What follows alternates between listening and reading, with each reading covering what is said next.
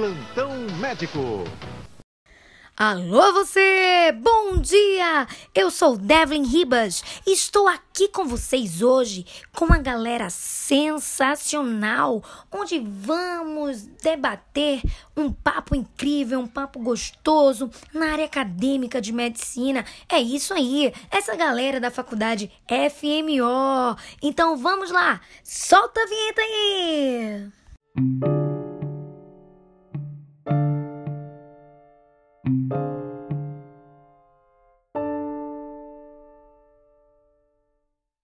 Então, Fernanda vai falar um pouco sobre a temática comunicação de más notícias. Fique à vontade, querida. O que você pode trazer para gente?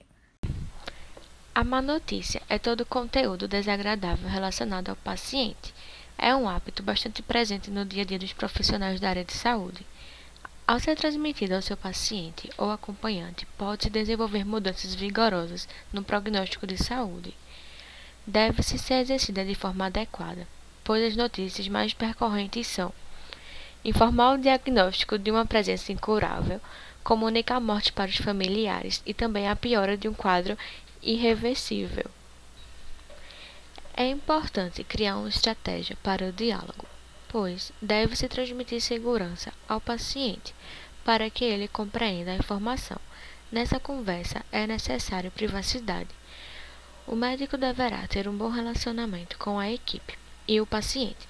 Ser atencioso, ter compaixão, lidar com o silêncio e as lágrimas, caso elas ocorram, e também manter-se à disposição para futuras dúvidas.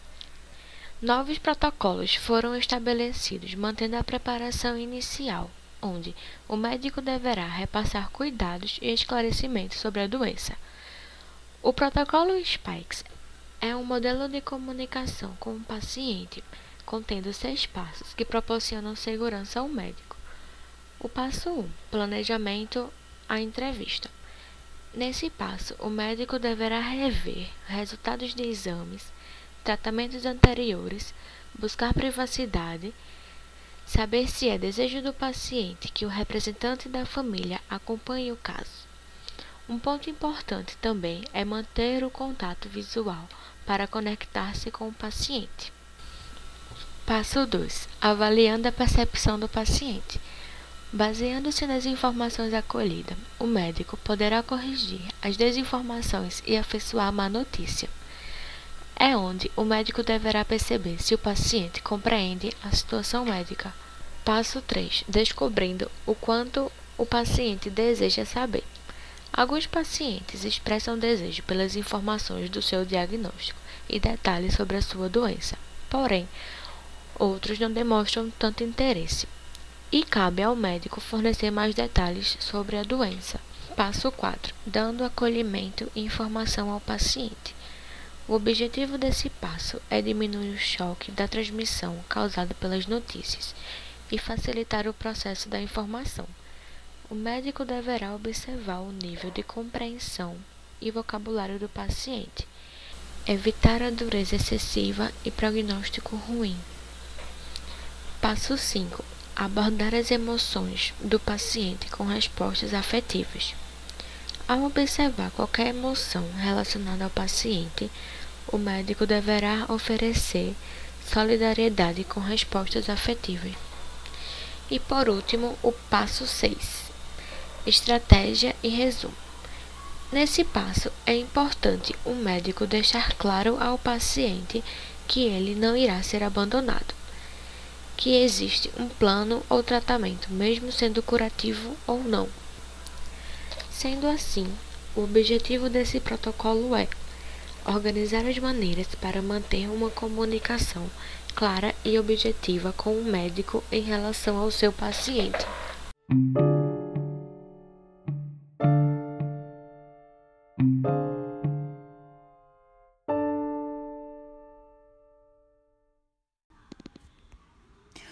Muito bom o que foi trazido até agora, mas agora iremos entrar num tema conhecido como método clínico centrado na pessoa. Mas afinal, o que você tem a dizer para nós? O que é esse método? De início, quero trazer essa metodologia requer o objetivo de ter o paciente como meio central. O paciente se torna protagonista da sua história. O método clínico centrado na pessoa, MCCP, foi recomendado por Stuart, que teve a sua última atualização em 2015. O tal método dá ênfase à importância de abordar na consulta três aspectos: a perspectiva do médico, relacionadas aos sintomas e à doença, a perspectiva do paciente, que, inclui suas preocupações, medos e experiências de adoecer, e a integração entre as duas perspectivas. Ele descreve componentes interativos do processo de atendimento, a saber, explorando a saúde, a doença e a experiência da doença, entendendo a pessoa como um todo, indivíduo, família, contexto, encontrando um terreno comum, intensificando o relacionamento entre pessoa e médico e sendo realista, incorporando a promoção e a prevenção da saúde. Para o primeiro componente, é imprescindível diferenciar a doença do adoecimento. A doença é uma construção teórica com base em observações objetivas que tentam explicar o problema e o adoecimento. No segundo componente, o médico deve buscar a compreensão integral de seu paciente. Isso inclui identificar o ciclo de vida em que se encontra, entender sua história de saúde progressa, como o uso de medicamentos, comorbidades, internações e cirurgias, o hábito de vida, se sua rotina, alimentação, sono, atividade física, tabagismo e etilismo ocupação, funções que eles desempenham, carga horária, religião, crença espiritual, lazer ou atividades que lhe conferem prazer além de suas relações interpessoais, amorosas, filhos e no trabalho.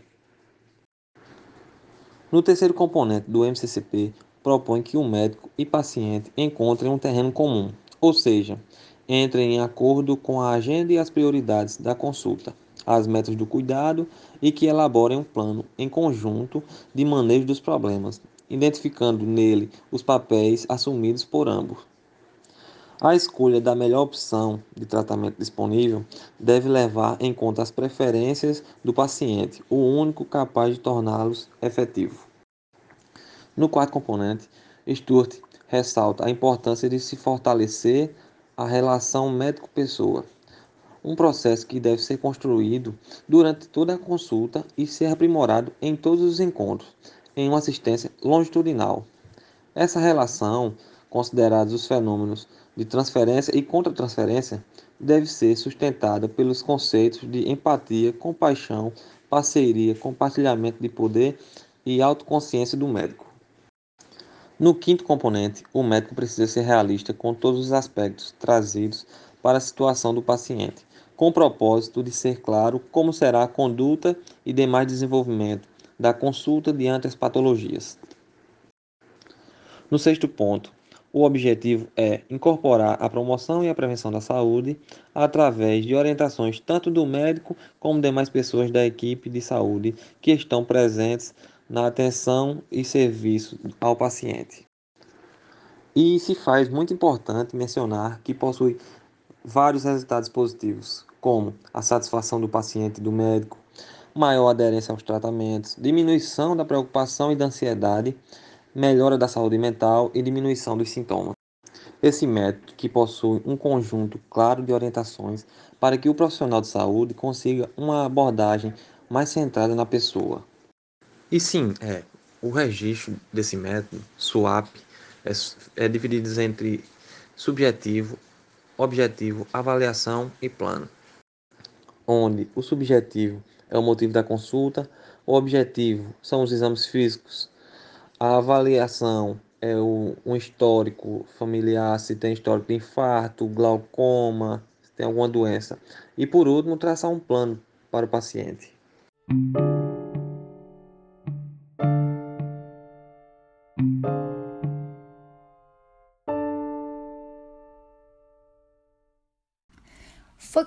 Grandiosidade extrema, né, que vocês trouxeram para mim da importância que é existente entre o atendimento, né, entre a comunicação, é, a, a estrutura, as questões de respeito entre condutas médico-paciente, assim como os profissionais, né? Toda a equipe de saúde.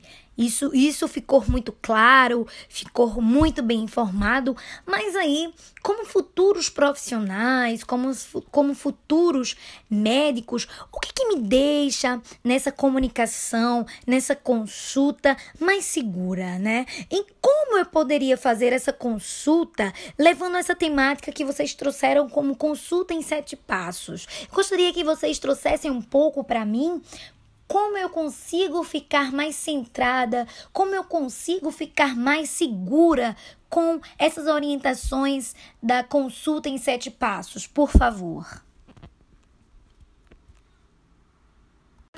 Olá, me chamo Vitor Tadeu Nunes Vasconcelos, aluno do primeiro período da FMO, graduando de medicina, né? Então, vim falar mais a respeito sobre a consulta em sete passos, né? Consiste em preparação, que é a breve, breve do médico, forças e fraquezas para a consulta que se segue, né? Algumas necessidades fisiológica, fisiológicas a se fazer, existem noções que possam ser transportadas para a próxima consulta e vão contaminar. É, rever quem é um próximo utente, né? Consulta breve do processo, resumo, lista de problemas, terapêutica habitual, registro SOAP, é, da última consulta, registro das últimas consultas e outras informações pertinentes, né? Pertinente, né? É, avaliar também as, é, avaliar sumariamente as condições de ambiente do gabinete, se o arejamento tem, se tem precisa de limpeza, alguma arrumação, etc, né? Com isso, segue-se para o segundo passo, que são os primeiros minutos, que é onde tem um acolhimento, primeiro contato, cumprimento, observação e escuta atente do paciente e das suas motivações, né? aqui e agora. É, a qualidade da abertura é, da consulta é vital para o seu processo. As primeiras impressões são muito importantes, né?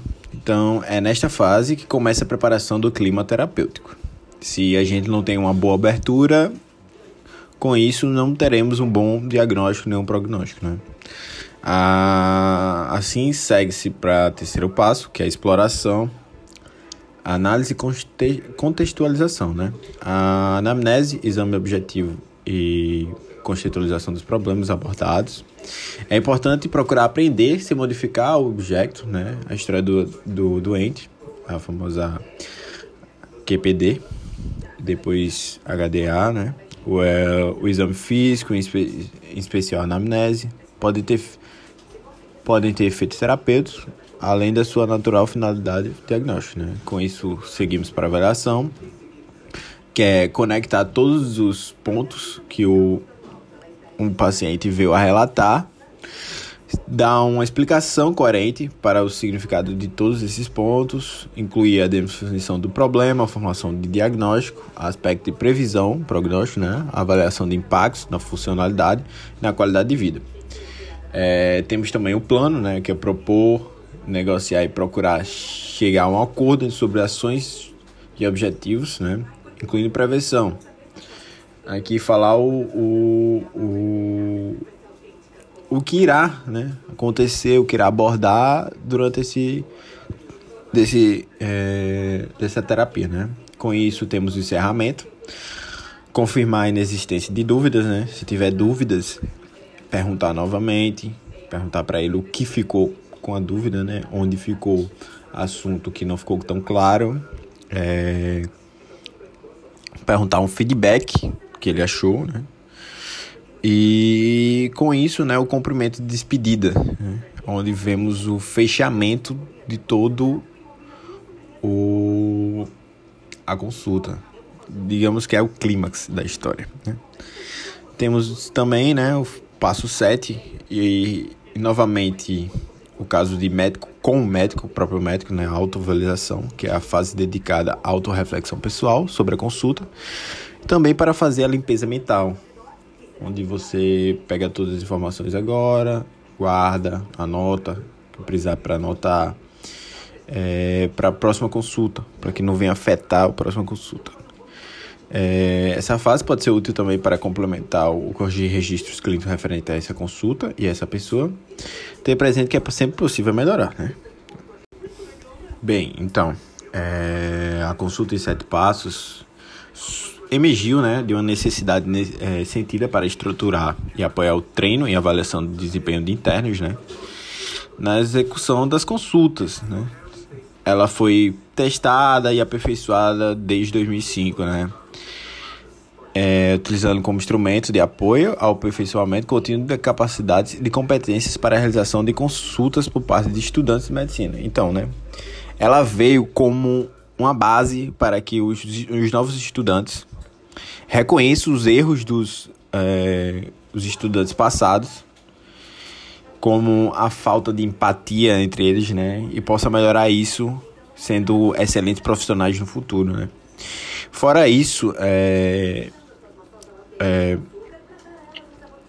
temos, temos que essa consulta em sete passos veio para ajudar a incentivar, né, nada mais, nada menos que os próprios pacientes, porque ninguém gosta de ser mal atendido ou de se sentir um simples objeto que está ali só para o médico ganhar o dinheiro e sair fora, né? Todo mundo gosta de ser bem atendido. Com isso, elaborei, é, elaborei né, duas entrevistas, uma com uma aluna do sexto período, né, de medicina, e uma usuária do SUS, para que ela venha dar seus pontos de vista a respeito dessa consulta em sete passos e falar mais da importância desse contato médico-paciente.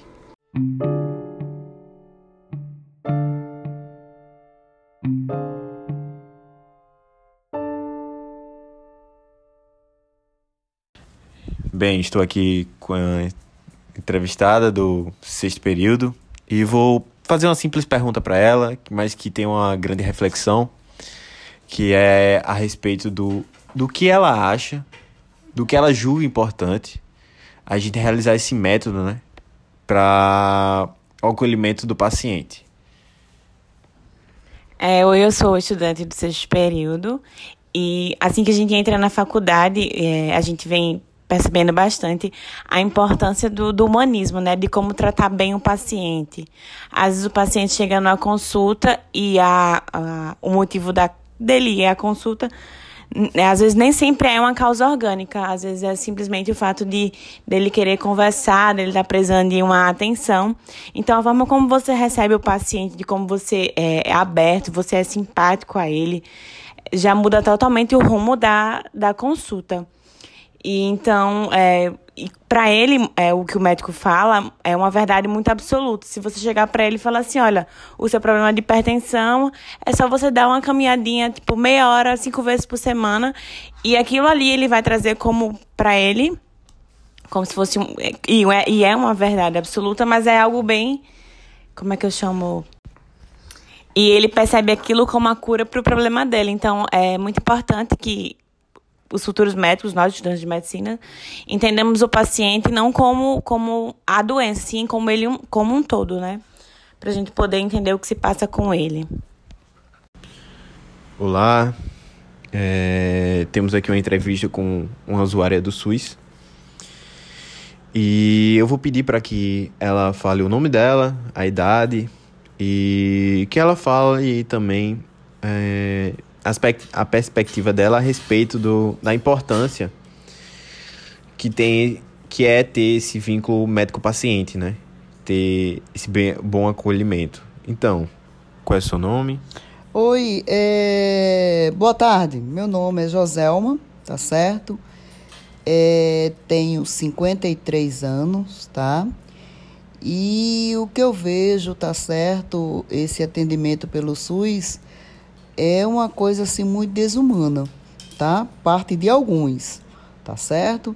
Então você chega com seu problema, é, você começa a falar, a descrever, tá certo? Sua situação.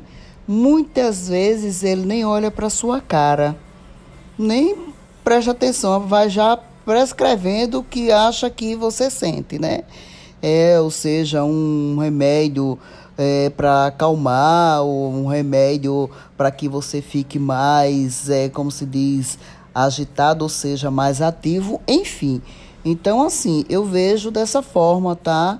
Quando, quando você vai, né, um consultório, até mesmo um consultório particular, você vê também isso aí, tá certo? Muitas vezes você vê essa situação, mas no SUS, eu não sei se é pela quantidade de paciente que eles têm que receber, né? Então, eles, eles é, é, é, trata você dessa forma. Tá? Você chega, não dá a mínima, é, olha assim, como fosse uma pessoa qualquer, e passa a escrever, pronto, acabou, tchau e vai lá, tá certo? É, então como é que você se sente num caso desse?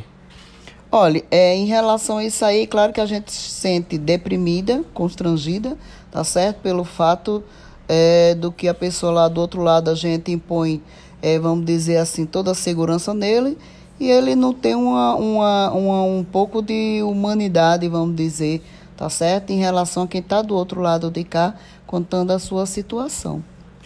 Nesses casos, é, você já passou por algum e se passou por algum, você se sentiu é, à vontade a retornar à consulta dele? De maneira alguma. Já passei, sim, numa situação e que é, eu fui a determinada médica, tá certo?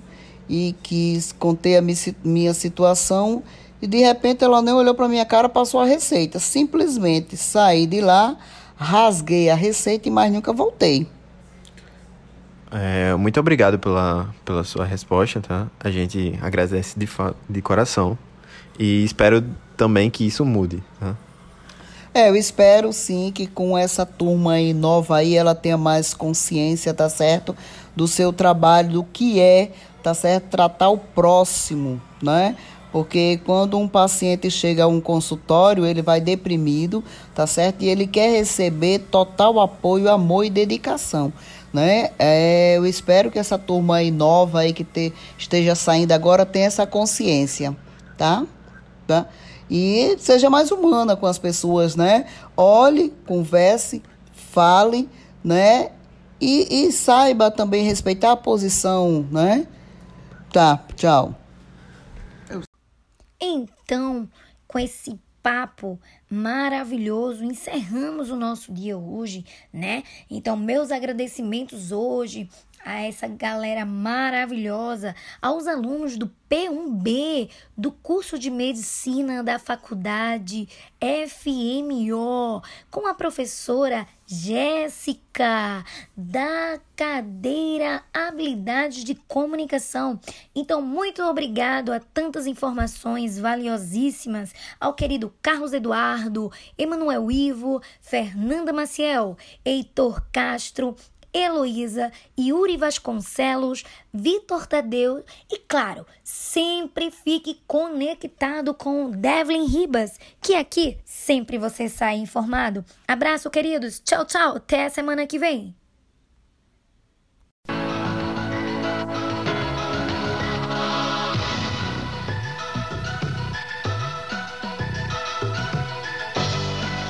Plantão Médico